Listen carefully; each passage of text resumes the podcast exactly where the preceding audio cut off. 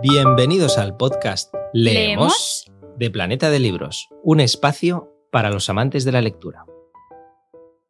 Muy buenas oyentes, soy Eduardo Martín, periodista cultural y una de las voces que os acompaña en cada capítulo del podcast Leemos. Es un verdadero placer daros la bienvenida. La verdad es que parecía imposible, pero después de un mes de septiembre fuera de lo normal, con Feria del Libro de Madrid, la rentrée literaria, la verdad es que pensábamos que octubre iba a ser más tranquilito. Pero lo cierto es que vuelve a pasar. Volvemos plagados, repletos de novedades y noticias literarias. La literatura está más viva que nunca y eso es algo que por supuesto nos alegra muchísimo.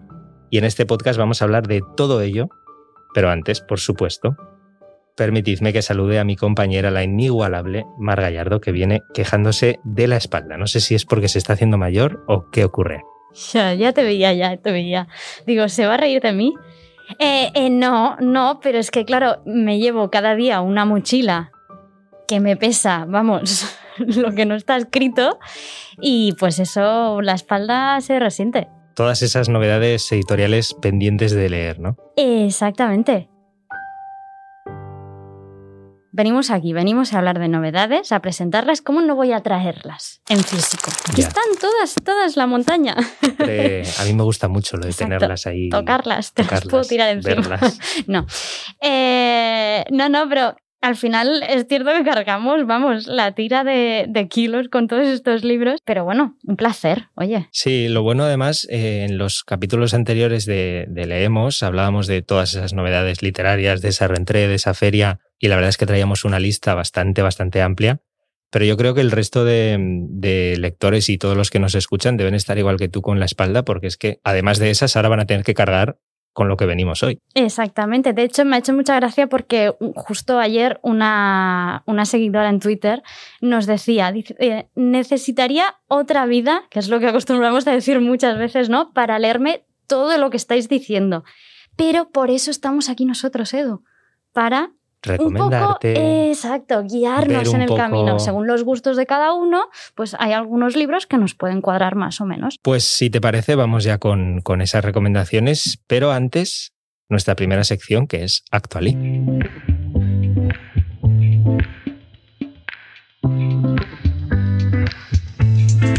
Y con esta sintonía arrancamos Actualid, esa sección dedicada a la actualidad literaria que además yo creo que hoy es obligatorio hablar porque está como la noticia literaria, una de las más esperadas, si no la más, de, este mes de octubre, que es el Premio Nobel de Literatura, que ya se ha dado, ya lo conocemos, y voy a dejar que sea Mar quien pronuncie el nombre. La que se lo ha apuntado.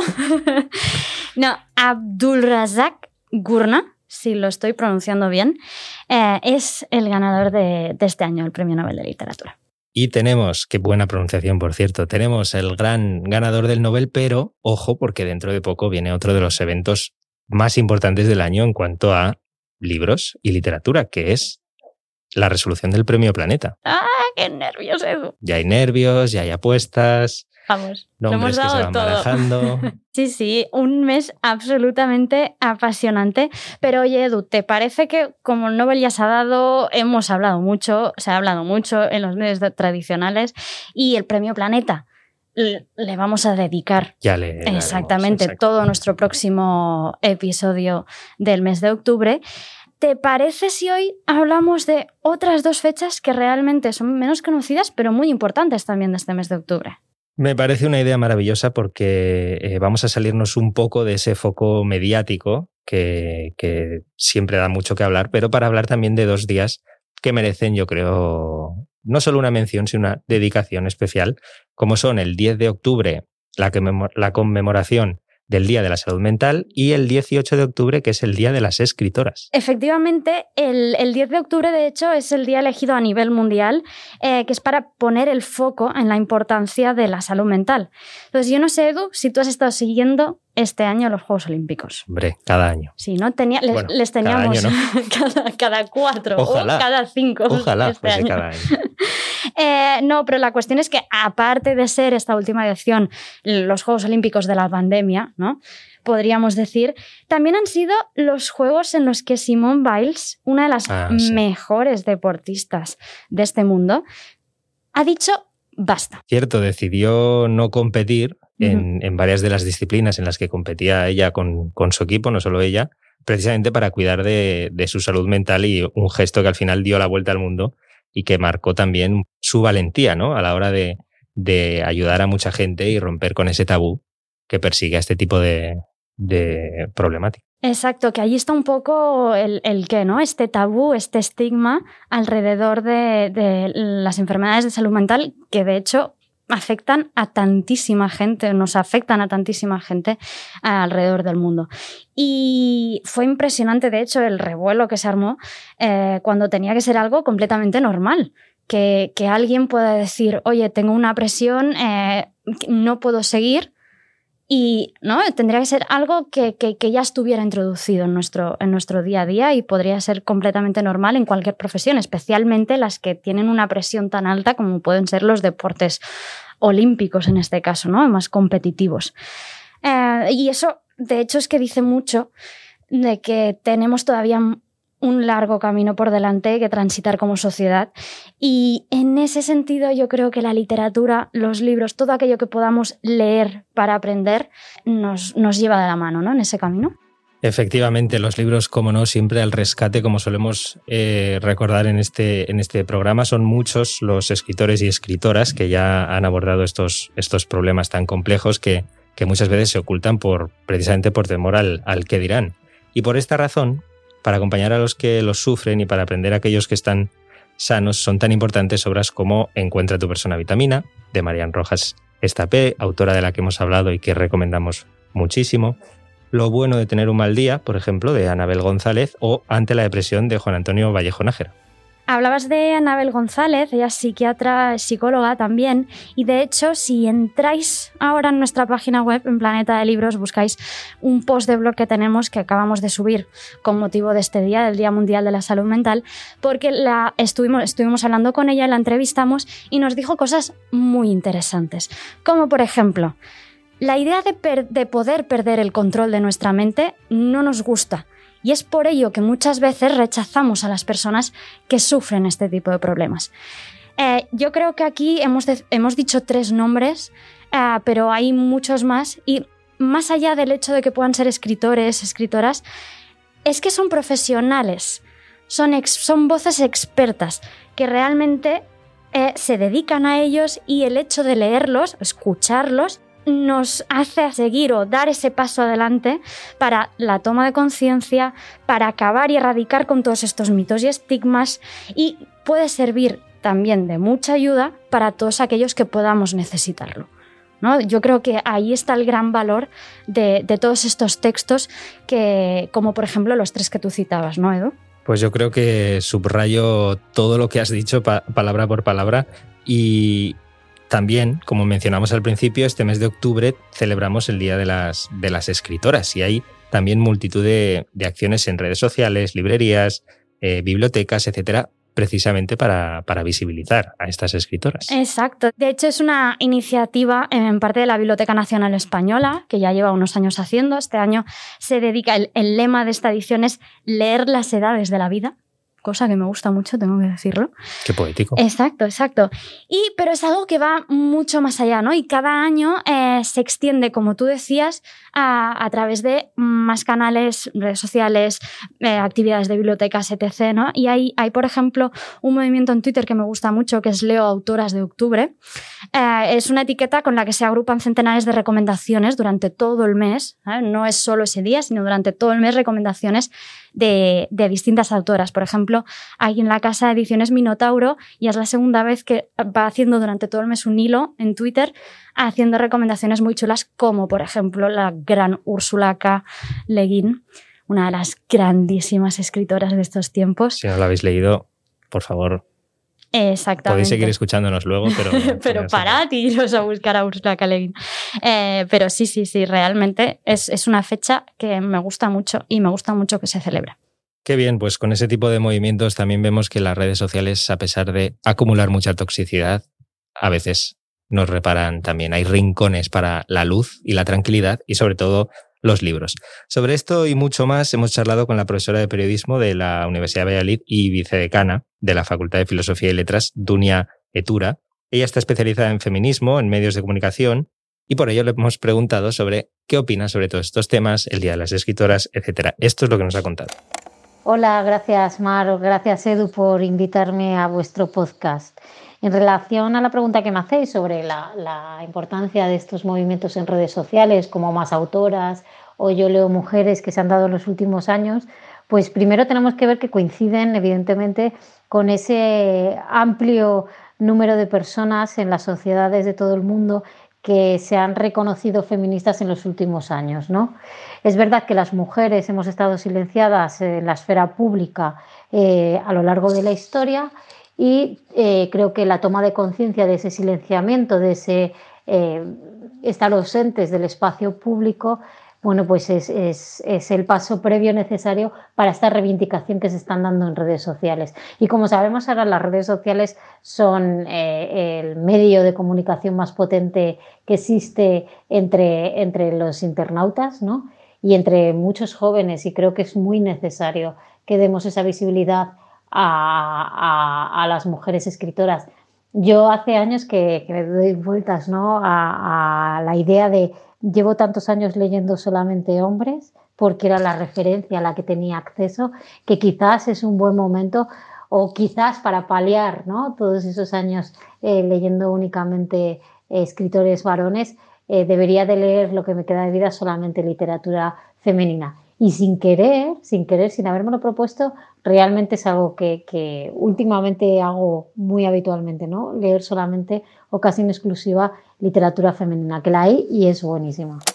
Le agradecemos muchísimo a Dunia su tiempo y de hecho también quisimos preguntarle que por qué cree que son necesarios ¿no? este tipo de días para reivindicar la literatura escrita por mujeres. Pues creo que tradicionalmente se ha leído menos a mujeres por, por, el androcentrismo, ¿no? esa tendencia a considerar al hombre como centro protagonista de la historia. Eh, ese androcentrismo ha hecho que las mujeres estemos eh, fuera, ¿no? no estemos representadas en esos manuales académicos, en esa historia de la literatura, en, esa, en esos libros de texto. ¿no? Y, claro, eh, esa, eso hace que no estemos representados de manera igualitaria en la sociedad. ¿no? La sociedad está compuesta por el 50% más o menos de hombres y mujeres y la, representación de las mujeres es a lo largo de la historia y ahora mismo todavía también, ¿no? ¿Por qué? Porque aunque se han dado muchos pasos en la incorporación de esas mujeres, de esas referentes en, esos libros de texto, en esos manuales académicos, en, la sociedad en general, eh, pues como puede ser por ejemplo, hablando de literatura con la sin sombrero, siempre hemos estudiado la generación del 27 y del 98 pensando que no existían mujeres y nos han descubierto que sí. ¿eh?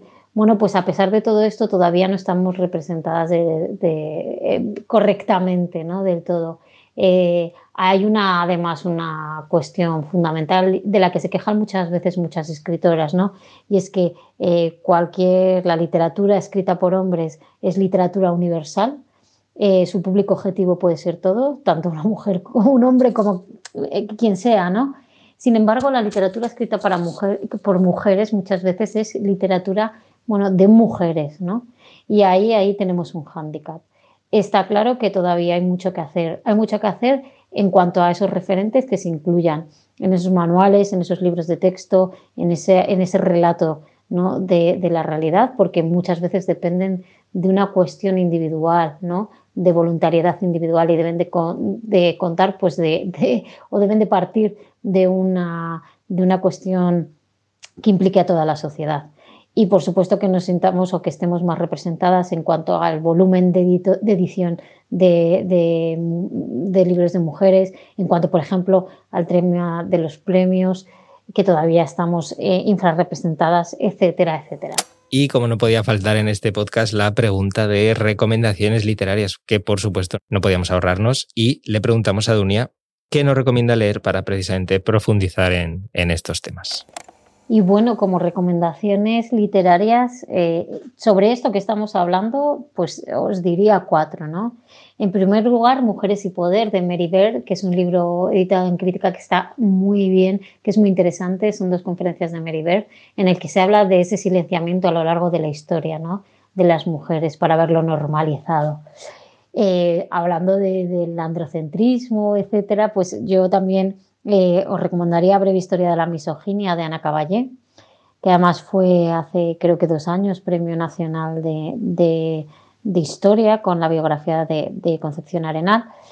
Eh, siempre han hablado por nosotras de Nayat El Hachim, que también es una autora joven o relativamente joven, eh, que, creo que además con otra obra, no creo que, que con otra obra ganó el premio Nadal, eh, puede que hace dos años o el año pasado, y una para replantearnos ¿no? esa masculinidad eh, eh, que también es interesante, que también es, es, a tener en consideración.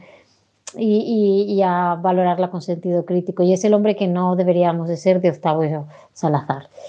Y nada más, muchísimas gracias por haberme invitado, Mar y Edu, y, espero que nos oigamos pronto. Un saludo. Oye, me ha encantado ¿eh? la entrevista de hoy. Yo creo que además me, me quedo con la... Exacto, exacto. Es que me quedo con esa idea de que hay que leer a mujeres y hay que reivindicar nuestras lecturas. Y además es parte al final como lectores, ¿no? De una responsabilidad compartida. Exactamente. De hecho, queda muchísimo, ¿no? Pero es que ahora estaba pensando en, todas esas escritoras que en, su momento y por el contexto en el que ellas estaban viviendo, tuvieron que firmar sus libros con seudónimos masculinos, ¿no? En, en, esa época. Estamos hablando de hermanas Bronte, evidentemente, ¿no? uno de los ejemplos más prácticos que nos viene a la cabeza, pero, pero es que muchísimas más que tuvieron que, que, firmar con nombres de hombres. Y, y, eso hay que tenerlo en cuenta y hay que seguir reivindicando ese papel, ¿no? Y al final también, no solo acudiendo a estos días que son importantes, sino en el propio día a día, acudir a esas reivindicaciones ya que tenemos que es lo importante. esa conciencia. Si te parece, Mar, después del repaso a esta actualidad literaria, yo creo que es el momento de pasar a las, a las recomendaciones y hablar de qué leemos este mes. Hombre, claro, tú te piensas que yo vengo cargada de libros, los traigo todos aquí, mi espalda que aquí, sufres el sufriendo, y no vamos a hablar de las novedades. No, hombre, no. Vámonos.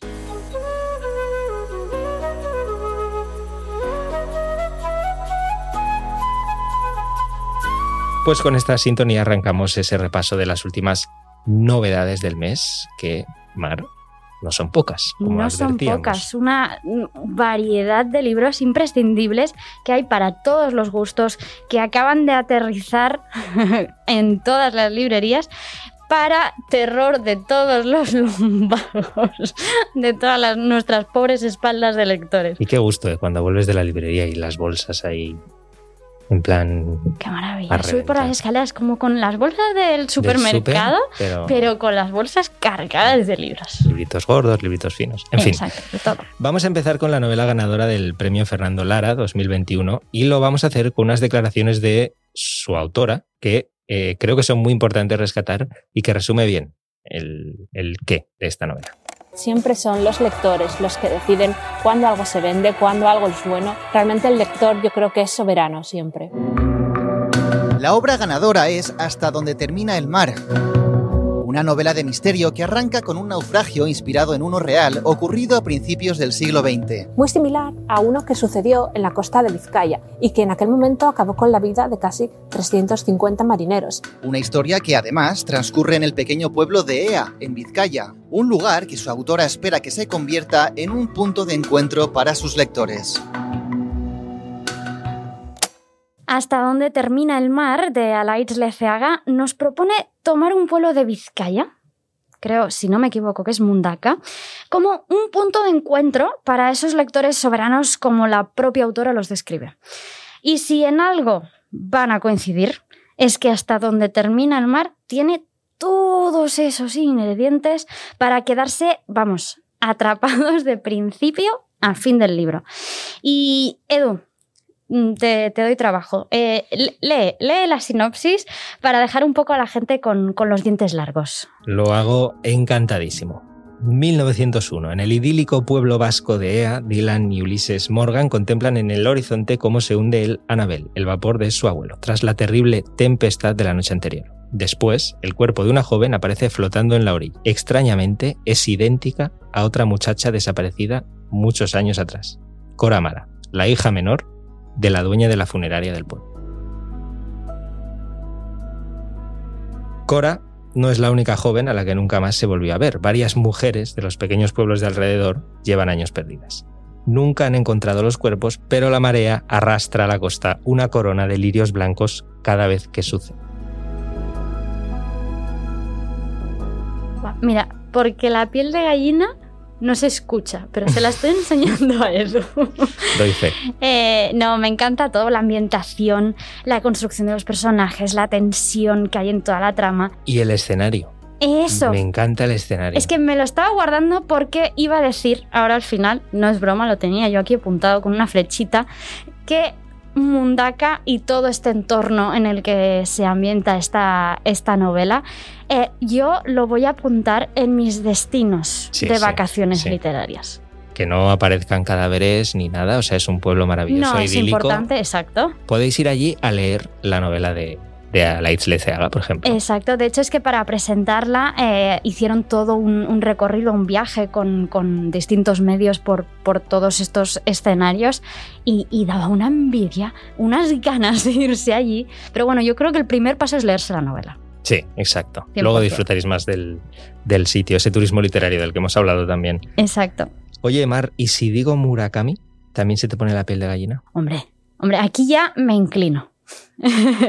me inclino, me agacho hasta esta, vamos, eminencia de la literatura como puede ser eh, Haruki Murakami. Desde luego ahí tenemos a un autor internacional amado por muchísimos lectores en el mundo que vuelve a las librerías con primera persona en singular. Que de hecho este tengo que decírtelo que aún no he podido leerlo, eh, pero me muero de ganas porque es que además es un libro de relatos, ¿no? Eso es, y además, eh, ¿qué relatos habría que decir? Porque es una colección que nos lleva a, a los momentos en los que, y esto me, me gusta mucho porque Murakami lo suele hacer, la adolescencia y juventud difuminan un poco lo que es la realidad. Al final entra en esos terrenos de más oníricos. De ficción, pero en el fondo una obra preciosa que vuelve a corroborar que Murakami es uno de los grandes talentos contemporáneos de, de la actualidad y es un escritor que nació en Kioto en 1949 y que pese a esas dificultades que implica el choque cultural, ahora estamos más acostumbrados, pero Mm. al principio no era tan habitual ver a, a autores japoneses de tanto éxito, se ha ido consolidando como un escritor de, de prestigio con, con grandes ventas en todo el mundo, además. Por poner algún ejemplo de su éxito, ha recibido numerosos premios, entre ellos el Noma, el Tanisaki, el Yomiuri, el Franz Kafka, el Jerusalem Prize o el Hans Christian Andersen.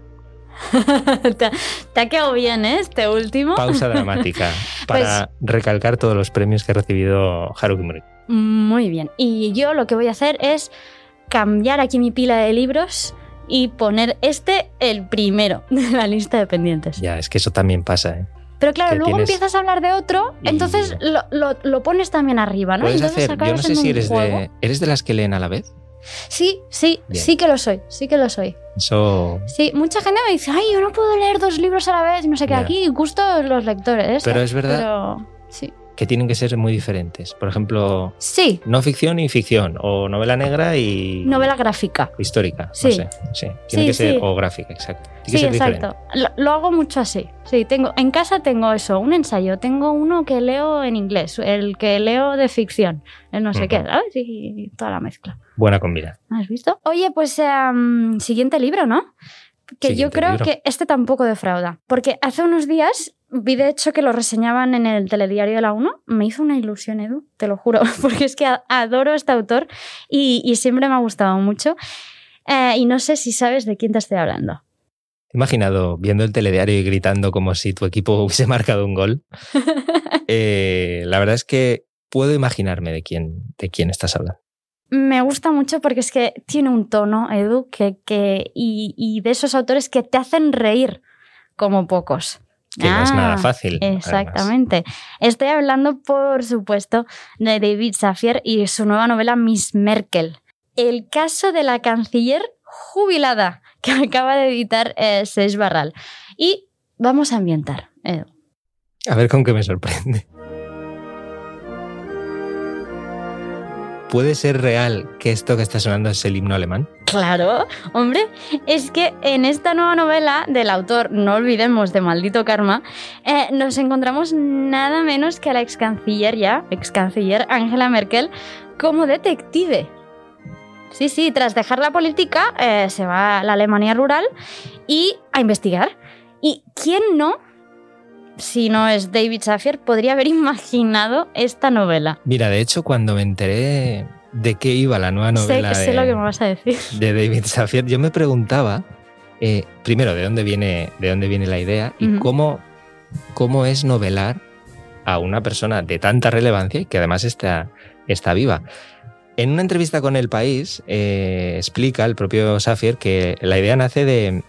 Se le ocurrió a finales de 2019, antes de que estallase, de hecho, la pandemia. Mm, Todos en Alemania ya sabían que, que la canciller no tenía intención de presentarse a las, a las elecciones y eh, un día empezó a hablar con su agente de la posibilidad de escribir una historia de ficción sobre el tema.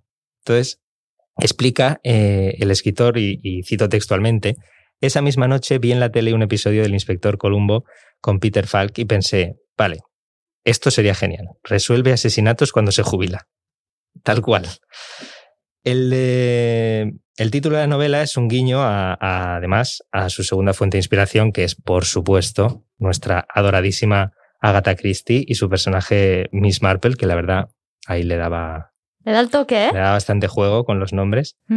Y eh, las dos además comparten esa afición por la repostería y la capacidad de interpretar el comportamiento humano, que además en el caso de, de la canciller, de Merkel, viene de esa experiencia acumulada en 16 años de banquetes de Estado. Me encanta. Es que es brutal, ya solo la explicación. Es maravilloso. Y es que, no sé, no sé ti, ¿eh? pero a mí es que me encanta la literatura por novelas como esta. Te lo digo en serio. Porque es que es todo posible en un libro, todo cabe, todo vale. Y no sé, en cierto sentido podríamos decir que, que como que esta protagonista que se presta, se presta a ello, ¿no? Desde luego, y además no solo, no solo todo vale, sino que además está bien escrito, porque es de Exactamente. Safier, porque puedes tener una idea maravillosa y que luego sea un desastre. Sí, Y no es el exactamente. caso. si no lo sabes traducir a, a las palabras, ¿no? A, a esa página escrita. Y oye, Edu, voy a decir una cosa que creo que te va a gustar mucho. De hecho, pensaba que lo ibas a decir antes. Ah. ¿Tú no te imaginas el pack perfecto para Navidad? A ver, Que es Miss Merkel y el Club del Crimen de los Jueves. gracias, Mar. Me hace Esto especial que ilusión. conste que no se lo había dicho a Edu. Me hace y especial ilusión Es este que lo, estaba preparando antes y he dicho, es que, es que me, como que son dos libros totalmente distintos, pero como que recuerda un poco esa... Detectives no sé. improbables. al Exacto, final, exacto. Que protagonizan. Por un lado, una canciller que se jubila, por otro lado, cuatro adorables jubilados, Jubilados. con un pasado además muy intenso que también tienen que resolver crímenes. De hecho, creo que me lo apunto para hacer algún regalo. ¿eh? Ah, ¿has visto? ¿Has visto? El pack estupendo. Yo a todos, ¿eh? Apuntando. Muy Yo bien. os quiero apuntando allí estos dos. Muy bien esta asociación. Eh, oye, y pasamos de esta, eh, de esta genial propuesta a otra, que además es que es la nueva novela Atención de Care Santos. Y esta es El baile de los muertos. ya veo que la traes y con algún posit, creo, entre las páginas. O sea, me puedo imaginar que te ha gustado. Me ha gustado, me ha gustado, me ha encantado, subiría la apuesta. Eh, pero mira, es que tengo aquí un post-it porque quería apuntarme estas tres razones para recomendar este título. Una, es un thriller gótico, pasional y de sentimientos encontrados, mezcla de novela histórica, de misterio, con tintes de terror, estupenda para Halloween, eh, y con una ambientación atractiva y además mucha fuerza literaria. Escar Santos, premio. Nadal. O sea, no nos quedamos aquí en palabras menores. Razón número dos. Es un tributo a los grandes relatos clásicos de misterio de esa literatura anglosajona que tanto me gusta, ese, ese, ro- ese romántico un poco gótico, para que nos entendamos, ¿no? Estilo también el que tenía Jane Eyre, Yo, yo ¿Cómo cuelo mi-? Yo, mi novela favorita la cuelo donde puedo. Eh, no, no, pero, pero es cierto. Y tiene, tiene ese toque eh, que me parece maravilloso. Y mm, razón número tres.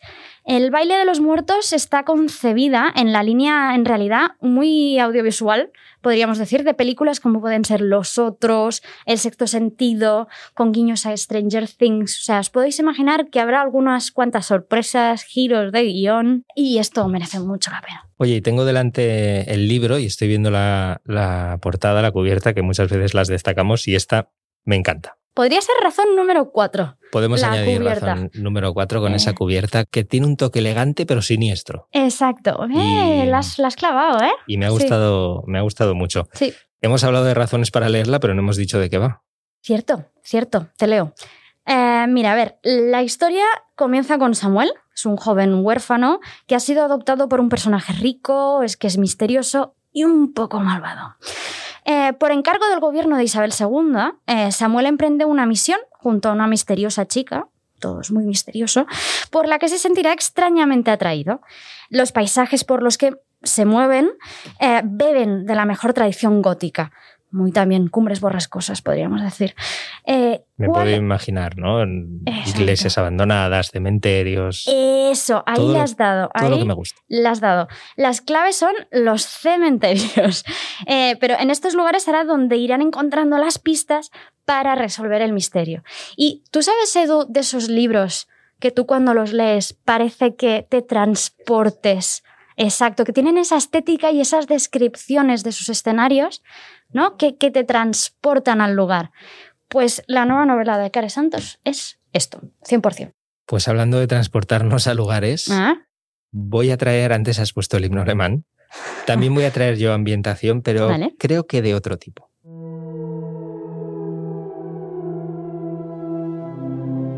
Oye, esto suena un poco en plan, la verdad está allá afuera, ¿no? Algo del espacio, platillos volantes, cosas de esas. Cosas de esas, exactamente. Bueno, más que cosas, objetos voladores no identificados que, por supuesto, conocemos como ovnis. ¿Y por qué te hablo de ovnis y de extraterrestres buena, buena ahora? pregunta, buena pregunta.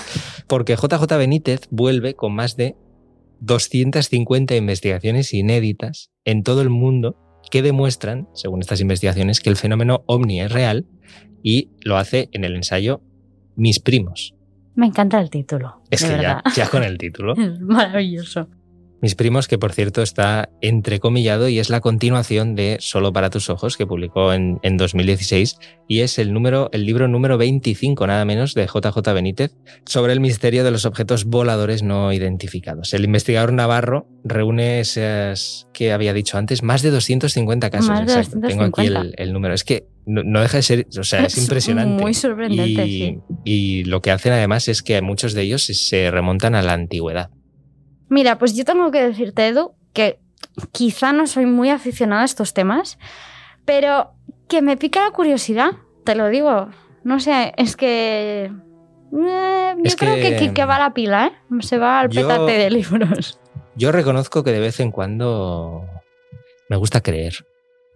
Te ha gustado mi referencia, te ha Sí. gustado mi Me referencia. ha gustado. Lo Y sabía. entonces hay que alimentar Esa. ese- Muy bien, así me gusta. Pero oye, escucha, como te cojo mis primos y me lo pongo en mi pila de libros, yo tengo que, que sacarme un poco de peso ¿eh? de la mochila, con lo cual voy a hacerte un trueque, porque yo ya lo he leído, con lo cual te lo, te lo cedo, ah, que es Los colores del tiempo de Ana Alonso.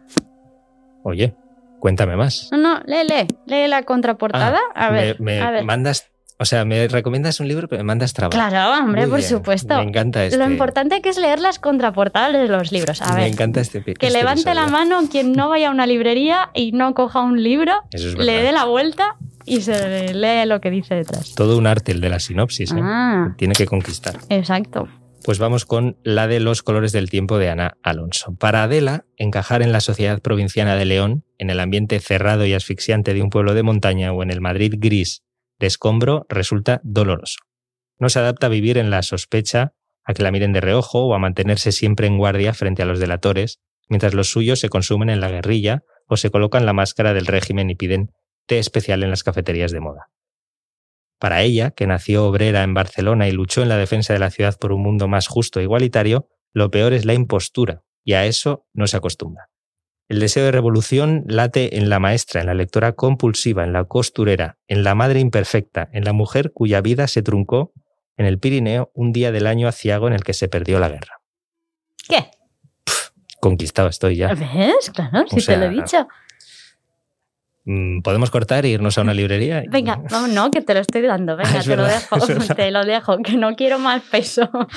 Eh, no, pero además es que tiene una protagonista que es lo que, lo que os quería destacar de, esta novela de Ana Alonso. Es su protagonista.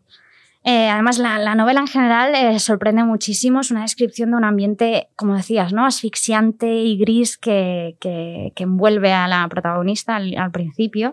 Pero además tiene esos fogonazos de luz, eh, de luz, de luz, en los que los personajes que aparecen, ¿no? Entonces, a través de Adela, de Carmen, de Mercedes, de Federica Monseño, de Gloria Fuentes, o de Gloria Fuertes, eh, Ana Alonso lo que hace es que nos lleva al mundo encorsetado de las mujeres de la primera posguerra y a esa España en blanco y negro de los años 40, ¿no?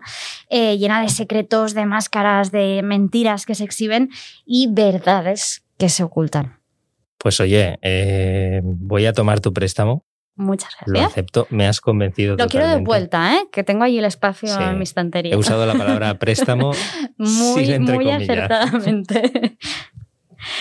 Eh, pues oye, me, sacas un, peso de encima, hoy, en mi mochila. Si quieres, por tu salud, porque estamos acumulando muchas novedades y además tenemos en unas semanas otro episodio, lo podemos dejar aquí. Bueno, venga, va. Bueno, vale, pero porque nos vemos en pocos días. Porque nos vemos en pocos días.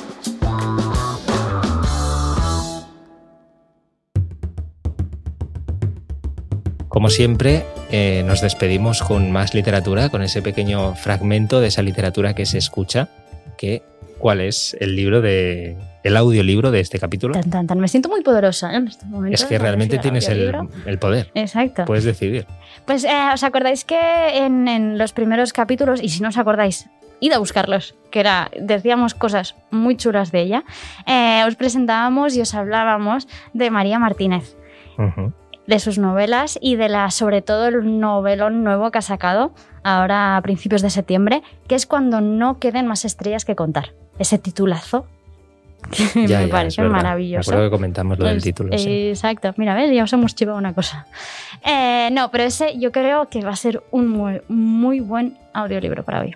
Bueno, pues dicho y hecho. Y ya sabéis, cualquier comentario en las redes sociales de Planeta de Libros nos podéis dejar vuestras opiniones y, sugerencias y aquí estaremos encantados de leerlas. Hasta pronto.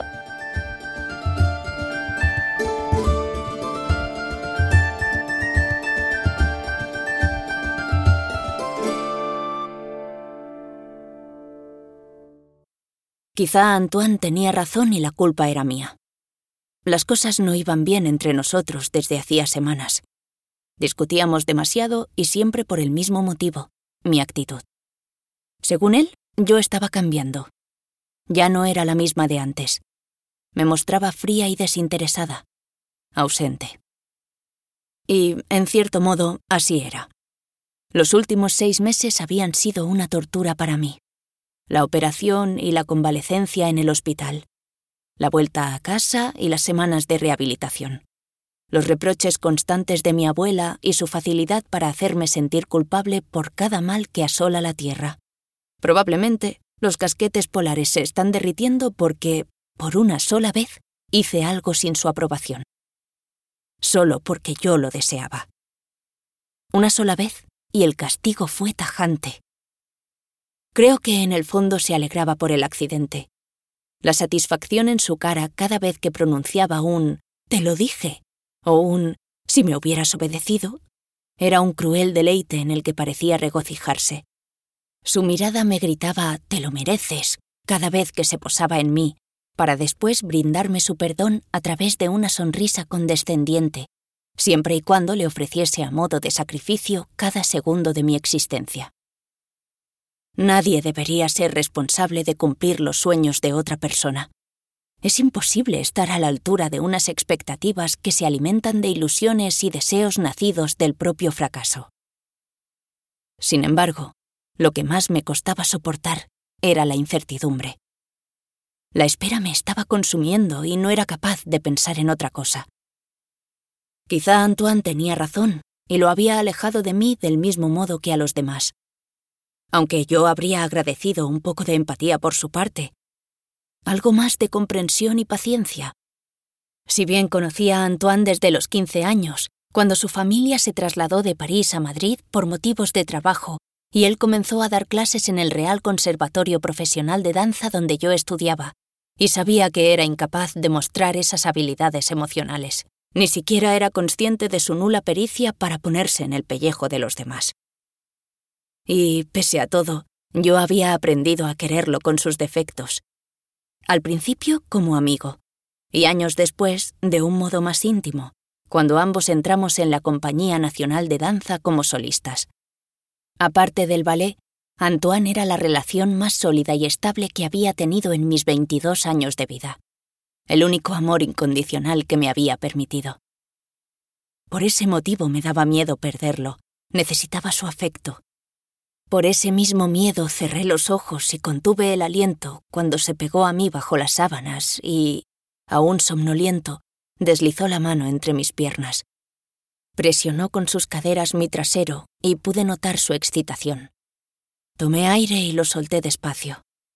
Me concentré en sus dedos acariciándome y en el calor de su pecho en mi espalda, la forma en que se apretaba contra mí.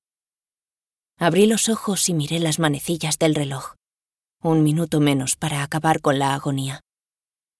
Tragué saliva e hice una mueca de dolor cuando su dedo trató de abrirse camino en mi interior. Intenté relajarme, pero era incapaz de sentir nada.